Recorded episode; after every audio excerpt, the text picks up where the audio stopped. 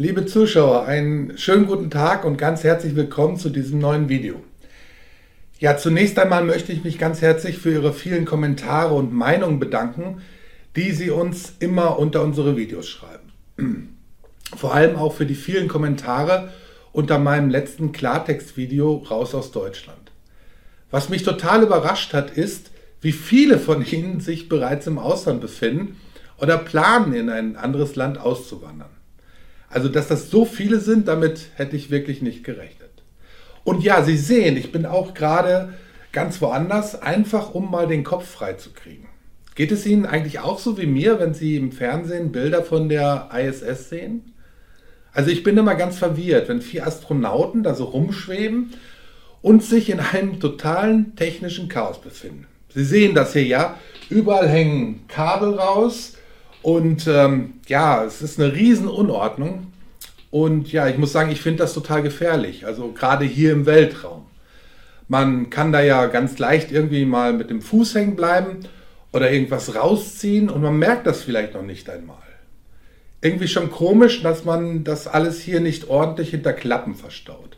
Nun gut, ich lasse hier mal die Orange rumschweben, damit Sie mir auch wirklich glauben, dass ich mich auf der ISS befinde was natürlich totaler Quatsch ist.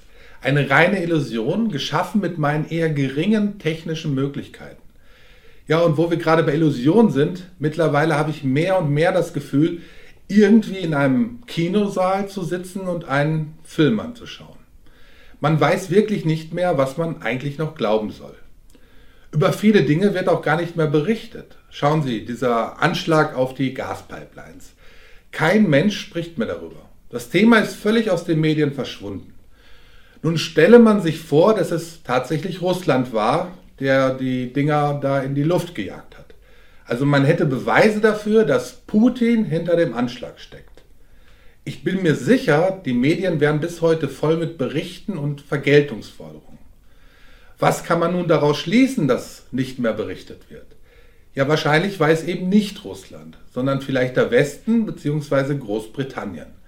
Die Kurzzeitpremierministerin Liz Truss soll ja angeblich kurz nach der Explosion eine SMS an den US-Außenminister Blinken gesendet haben, in der stand It's done, also es ist vollbracht.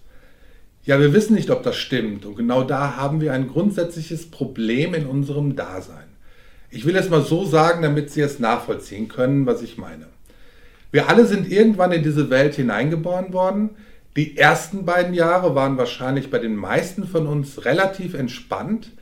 Man hat sich um uns gekümmert und wenn man mal die Hosen voll hatte, wurde das halt weggemacht. Essen und Trinken gab es auch immer ausreichend und regelmäßig, so dass man als Baby wenig Grund hatte, sich zu beschweren.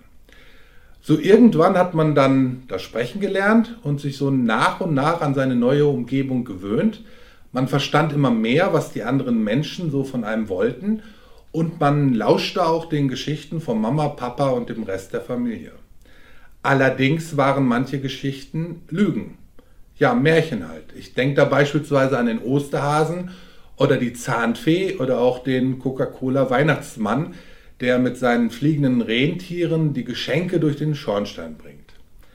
Irgendwann wird man dann bereits im Alter von fünf bis sechs Jahren zum Verschwörungstheoretiker, beziehungsweise wird dann meistens von etwas älteren Kindern, also etwas älteren Verschwörungstheoretikern, auf dem Spielplatz darüber aufgeklärt, dass diese Geschichten nicht wirklich stimmen.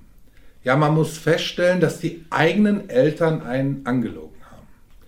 Also ich habe das meinen Eltern ziemlich schnell verziehen, aber zum Beispiel meine mittlere Tochter war richtig sauer damals, dass sie so, ja, wie soll man sagen, hintergangen wurde von uns Eltern. Nun gut, irgendwann geht das weiter und man kommt in die Schule und muss dort viele, viele Dinge lernen, von denen man die wenigsten im späteren Leben braucht. Wichtige Dinge werden dagegen gar nicht gelehrt. Zum Beispiel, wie das Geldsystem tatsächlich funktioniert oder noch besser, wie das heutige Geldsystem überhaupt entstanden ist. Solche Dinge sind kein Thema an den Schulen. Man lernt auch nicht, wie man mit seinem Geld umgehen sollte oder irgendetwas über wichtige Versicherungen, wie zum Beispiel eine Haftpflicht, die einem hilft, sich nicht das ganze Leben zu versauen, wenn man beispielsweise jemanden versehentlich mit dem Fahrrad umfährt und schwer verletzt.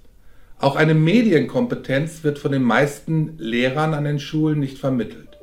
Also einfach die Tatsache, dass man nicht alles glauben sollte, was einem von den Zeitungen und dem Fernsehen so vorgesetzt wird.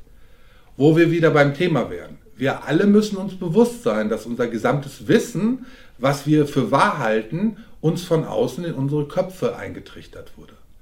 Wir können das wenigste auf seinen Wahrheitsgehalt überprüfen. Das Einzige, was wir können, ist, etwas zu glauben oder es eben nicht zu glauben.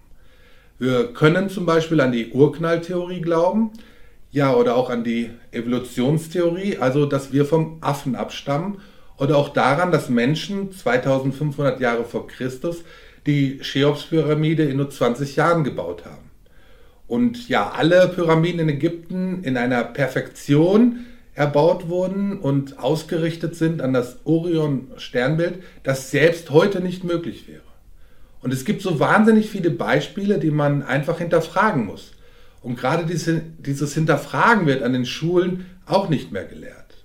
Ich für mich mache es seit geraumer Zeit immer so, wenn ich zum Beispiel die Nachricht höre, dass Gaspipelines in die Luft geflogen sind und darüber diskutiert wird, wer es war, ja, dann stelle ich mir erstmal die Frage, ob sie überhaupt in die Luft geflogen sind.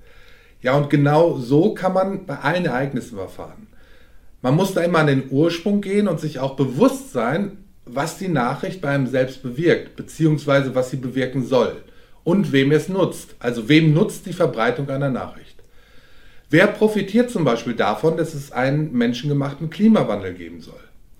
Dann muss man weiter fragen, gab es früher einen Klimawandel auf der Erde? Gab es mal Eiszeiten und wärmere Phasen auf der Erde?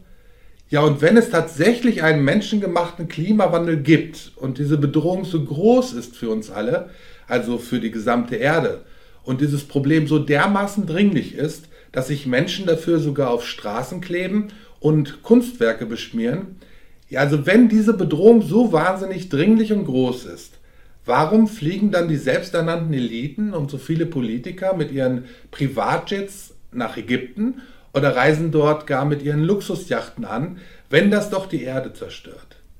Warum dreht man dort die Klimaanlagen so weit auf, dass sich manche der Teilnehmer einen Pullover anziehen, um dort in den Konferenzräumen nicht zu frieren? Ja, warum macht man die ganze Veranstaltung nicht einfach viel, viel klimaneutraler per Zoom? Ja, Fragen über Fragen. Also mein Fazit heute ist, dass man einfach alles hinterfragen muss, was geschieht. Und ob es überhaupt geschehen ist und wem es nützt. Und dabei muss man immer an den Ursprung gehen, also an die Quelle. Ich glaube, dass man so die größte Chance hat, dass sich die vielen, vielen Puzzleteile irgendwann zu einem vollständigen Bild zusammensetzen. Und vielleicht ist es genau das, was nicht gewollt ist. Dass man das ganze Bild in seiner wundervollen Schönheit betrachten kann. Ja, und für mich hat dieses Bild auch einen Namen. Und dieses Bild für mich heißt Wahrheit. Ja, liebe Zuschauer, ich werde mich jetzt wieder auf den Heimweg machen. Glauben Sie nichts, hinterfragen Sie alles bis ins letzte Detail.